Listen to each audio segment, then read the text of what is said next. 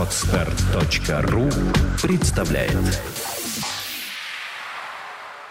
Проблема с американским бюджетом. Белый дом распорядился частично закрыть государственные учреждения в США из-за отсутствия компромисса по, мест... Э, по государственному бюджету. Распоряжение вступило в силу в полночь по местному времени, то есть 1 октября, а у нас 8 утра 2 октября, на фоне продолжения споров по бюджету в Конгрессе. А дело в том, что 29 сентября 2013 года депутаты Палаты представителей Конгресса США проголосовали за утверждение годовой срочки оставшейся части президентской программы медицинского страхования, ну, на которой Обама и строил а, свою стратегию. Которая стоит триллион долларов. Конгресс проголосовал, что мы отсрочим на год. Обама это решение не одобрил и наложил свое президентское вето. А суть в том, я просто поясню для зрителей, что а, в США нет государственного медицинского страхования. Там все частное, то есть человек сам должен решать, куда, в какие фонды он должен перечислять, в какие медицинские страховые компании, чтобы ему платили. Обама предлагал сделать, ну, типа как у нас. За государство, чтобы государство чтобы оплачивало эти да. расходы. У нас в СССР это было давно, они только сейчас до этого дошли. Молодая нация.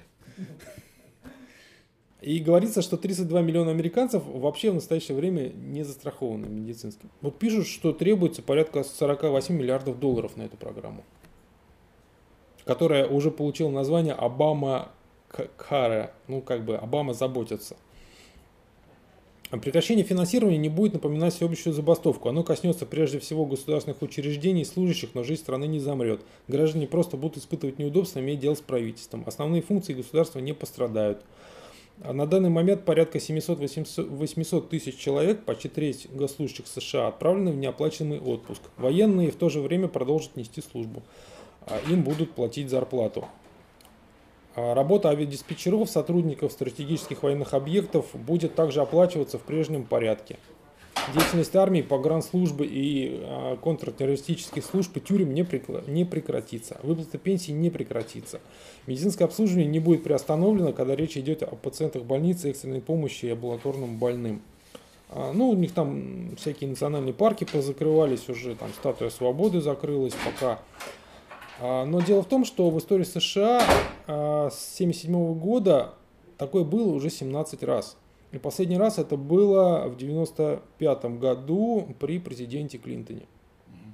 Ну, во-первых, я считаю, что у нас, конечно, избыточное внимание уделяется этой проблеме, э, потому что это не проблема отсутствия денег в США, это проблема согласования решений на высшем уровне между двумя основными, скажем там, группировками. Одна группировка Э, выступает за то, чтобы увеличивать э, решение проблем за счет сбора дани из других государств в большей степени, другая группировка за это же самое, но как бы в меньшей степени. Вот они не могут на 5% состыковать свои позиции. Если мы говорим конкретно о программе медицинского страхования, общий объем которой триллион долларов, общий объем, то э, в ней тоже все та же история. То есть Обама пытается решить проблемы социальные Соединенных Штатов Америки за счет увеличения эксплуатации других народов, в том числе российского народа. И очень интересное пересечение. Мы тоже сейчас рассматриваем бюджет в России. Обратили внимание, в Госдуму внесен новый проект бюджета. И в новом проекте бюджета предполагается, планируется сократить медицинские расходы на медицину, ну не только на медицину, на образование и так далее. И указанные деньги, из, изъятые из российского бюджета, из медицины, перебросить в американский бюджет на медицину Соединенных Штатов Америки. То есть российская э, в данном случае система исходит из того, что граждане Америки являются более важными для нас, жителей России и российских законов, субъектом, чем граждане России. Поэтому у российских граждан надо изымать деньги, в том числе сокращая медицинские расходы, а гражданам Америки эти деньги добавлять. Теперь возьмем и посчитаем, что такое вообще бюджет США. Я не буду комментировать детали их взаимодействия, внутренних терок, они все равно решат эту проблему, это понятно. Э, мы, нас интересует, как это для нас скажется. Вот давайте посчитаем. Бюджет Соединенных Штатов Америки составляет э, значит, 3, 3 триллиона 770 э, миллиардов долларов по расходам.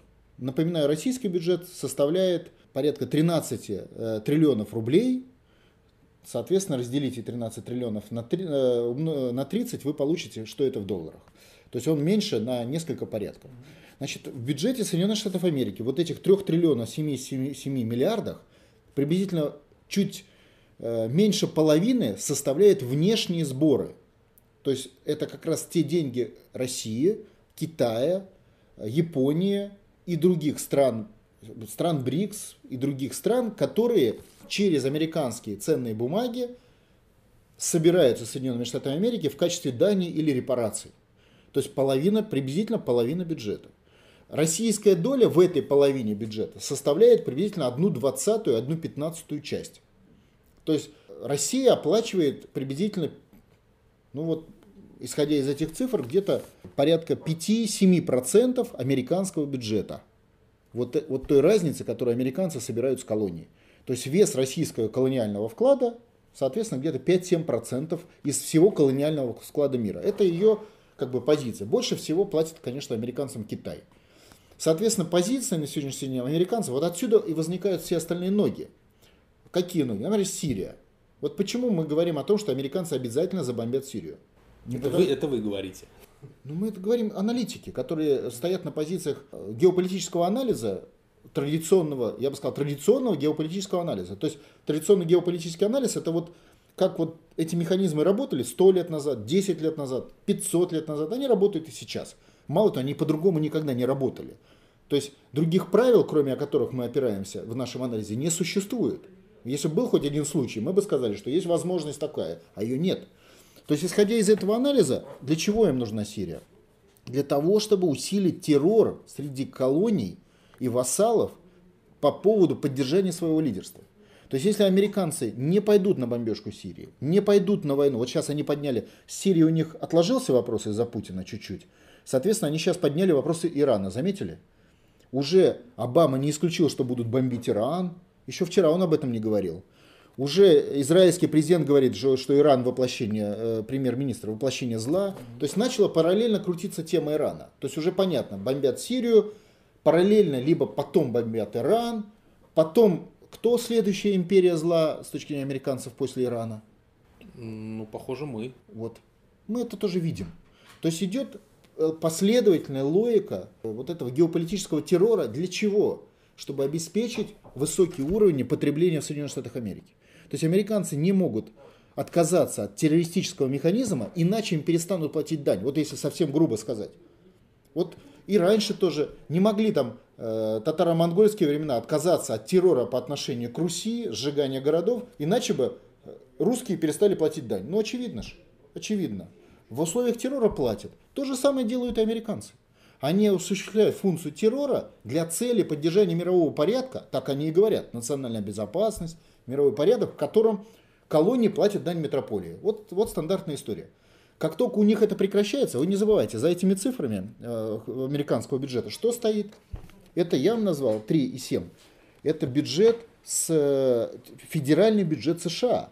Мы еще даем деньги в бюджеты штатов, мы еще даем деньги в экономику штатов, через механизмы, в том числе нашего бизнеса. То есть вот те цифры, которые я сейчас называю, вот эти 5-7%, это только федеральная часть бюджета, э, сформированная из наших платежей. В том числе к ним добавилось сейчас бюджетное правило, по которому мы усилили эксплуатацию. И даже по бюджетному правилу интересно, когда правительство его вносило, оно официально сказало. Вот возьмите, что написано во первых строках письма правительства о бюджете России. В связи со сложившимися геополитической ситуацией, макроэкономическое еще назвал министр Слуянов. Просим изъять из бюджета 10 и еще 10, то есть порядка 8%, 18% и отправить их в Соединенные Штаты Америки. Вот что пишет правительство. А чтобы вы смогли, уважаемые депутаты, изъять 18%, предлагаю вам сократить расходы на образование, на здравоохранение, на ЖКХ и так далее. Ну, логично. Ну, чтобы изъять же надо где-то сократить, да. Вот а, вокруг этого и весь разговор. А источник изъятия, вот бюджет США которые никак они не могут увязать. И не, не источник, а... Источник указаний. Потому что американцы дают указания МВФ, МВФ дает указания нам. И это все идет одновременно. То есть идет стыковка бюджета. Бюджетов регионов, где тоже Силуянов сейчас одновременно поехал и сказал, регионы должны сократить расходы и увеличить бюджетную дисциплину. Слышали? Это же тоже все одновременно. То есть регионы России стыкуются с бюджетом России, а бюджет России стыкуется с бюджетом США. Все, круг замкнулся. Прямая вертикаль бюджетной власти. Из регионов России через федеральный бюджет России к бюджету Соединенных Штатов Америки. Если американцы владеют долларом, Так? Да. Они могут все долларов нарисовать сколько угодно. Компьютерных ноликов себе вот понажимать. Не могут, вы не правы. Почему? Объясняю. Потому что они нарисуют доллары, эти доллары, они же не несут материальной ценности. Это просто бумажка, которой что-то написано. Что-то написано. Доллар, там, печати. Да. Дальше эту бумажку кто-то должен обменять на ресурсы. Кто-то должен ее взять и взамен дать нефть, газ, станки, оборудование, ученых, детей, в конце концов. Понимаете, да? Иначе эта бумажка никому не нужна. Вы тоже можете сейчас взять и напечатать э, войтынковки. Вы напечатайте. Но это не значит, что вы станете богатым человеком, потому что ваши войтынковки не, не все возьмут. А я бы сказал, что большинство не возьмет, согласитесь. Значит, американцам надо так сделать экономику и политику, чтобы их доллары брали. Правильно? Вот и все. А возьмут такие вещи. То есть, это вот помните, э, раньше была такая э, методика э, в России, когда 90-е годы было, и был полный рекет. Когда приезжали значит, бандюганы в фирму или к людям и говорили, купи кирпич, цена 10 тысяч долларов. Типа, он же там цент стоит. А вот ты купи за 10 тысяч, иначе мы тебя придушим, там, убьем и так далее. Вот это та же история. Возьмите наши бумажки, иначе, что иначе? Вариант один, мы вас придушим. Вот вам Сирия, вот вам Египет, вот вам, вам Каддафи, вот вам повешенные президенты, вот вам Милошевич, вот вам разбомбленная Югославия, вот вам угроза бомбардировок всем остальным. Если не возьмете, мы вас уничтожим. Значит, приходится брать. Просто жить хочется. И это система, да? Второй вариант.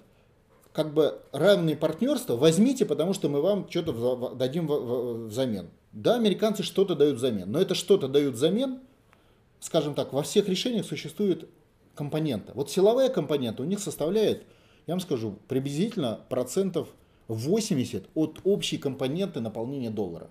То есть политика стоит за 80%, за 20% стоит, собственно, лидерство Соединенных Штатов Америки э, как экономической державы, организационной и так далее. Вот цена, цена, цена вопросов и балансов. Если они теряют военную политическую компоненту доллара, доллар исчезает, его перестанут брать.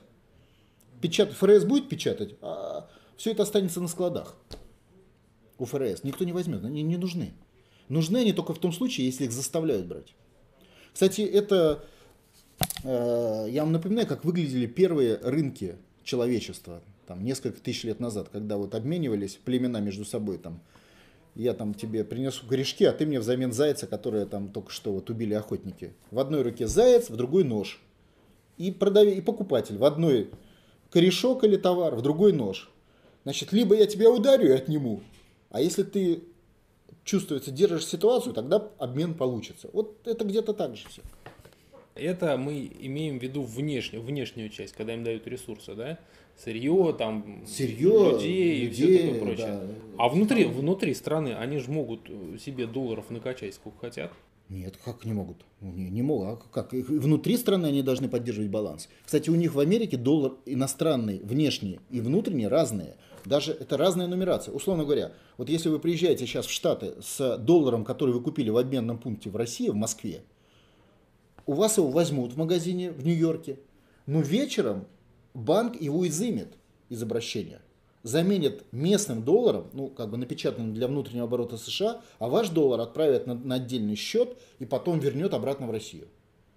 Понимаете, да? Он даже имеет отдельный оборот. Поскольку у вас немного таких, которые приезжают относительно огромного оборота Соединенных Штатов, то это как бы вот так делает. Но если вас будет много, например, изменится платежный баланс, возникнет большое количество беженцев в Штаты, то эти доллары просто откинут, э, по ним объявят дефолт. Вы придете в американский магазин, а ваш доллар не возьмут. Скажут, этот доллар с этим номером у нас уже не является платежным средством.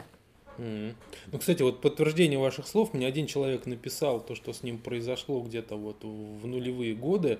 Он а, у кого-то там из посольства или еще у кого-то поменял доллары, а потом пошел их сдавать в наш обменник здесь, в Москве, или не в Москве, ну где-то в России. Вот. И обменник застопорился, его спросили, откуда вы их взяли, а что это что такое, как они у вас появились. То есть там сразу поняли, что это Конечно, они идут по отдельным позициям. Э, Или, например, я знаю, вот мы когда ездили в Китай с э, делегацией Госдумы, там половина долларов, которых у нас было, ну, вот с кого я знаю у людей, и у них не взяли китайские обменные пункты. Потому что китайцы нашли где-то программу американцев о разных долларах, и неправильные доллары, которые американцы готовы были от них отдать, они просто не стали у себя в обменных пунктах понимать. Они же тоже не дураки. То есть внешние как бы доллары. Да, да, да, внешние доллары. И они не стали, и поэтому те, кто у нас менял вот там, на, ну, из делегации на еду и так далее, там вот свои 100, там 200 долларов, они не, не все смогли поменять, только часть, которые приняли обменные пункты Китая, исходя из их программы, представления, это является долларовым липовым для русских или настоящим для американцев. Ну а почему же они тогда, американцы, внутри себя так грызутся? Кто, это, это СМИ так просто раскручивает вопрос. Ну, У нас грызутся не меньше. У нас тоже споры между Минфином, правительством, с президентом. Та же история. Только американцы спорят, там у них цена вопроса 3-4% бюджета. А у нас цена вопроса бывает и 20% бюджета. То есть просто СМИ ну, они осуществляют пропаганду в целом Соединенных Штатов Америки. Вот задача, мы как-то обсуждали систему работы пропаганды. Задача средств массовой информации в России, как оккупационных, очень часто упоминать США. Не обязательно даже в положительном контексте. Можно и в отрицательном. Для пропаганды это не важно на самом деле. Как говорил известный американский писатель, единственный вид рекламы, который неприемлем, это только некролог. Все остальное полезно для, для, для рекламодателя. Поэтому это не важно. И они раскручивают. Если вы посмотрите новости сегодняшнего, вчерашнего, строчка Соединенные Штаты, неважно в каком контексте, у вас обгонят все другие строчки. Путин, решение российского правительства. Они демонстрируют, что они начальники, как бы закладывают в подсознание, что все решения принимаются в Вашингтоне. Хорошие, плохие, что то, что у них там происходят какие-то мелкие споры там, по 3% бюджета, мы тут должны стоять, значит, вот так вот перед посольством в ожидании, какое же решение господин примет из Вашингтона просто как бы нервничать. Это все вот на это и направлено. Это называется элемент пропагандистской работы. Поэтому я бы его не, не преувеличивал. Ну, подумаешь, там отложили зарплату на неделю для госслужащих. Они же все равно ее получат. Мы же это знаем, получат. Просто утверждена это будет зарплата не сейчас, а через две недели. Вот и все. Задним числом, кстати, утверждена.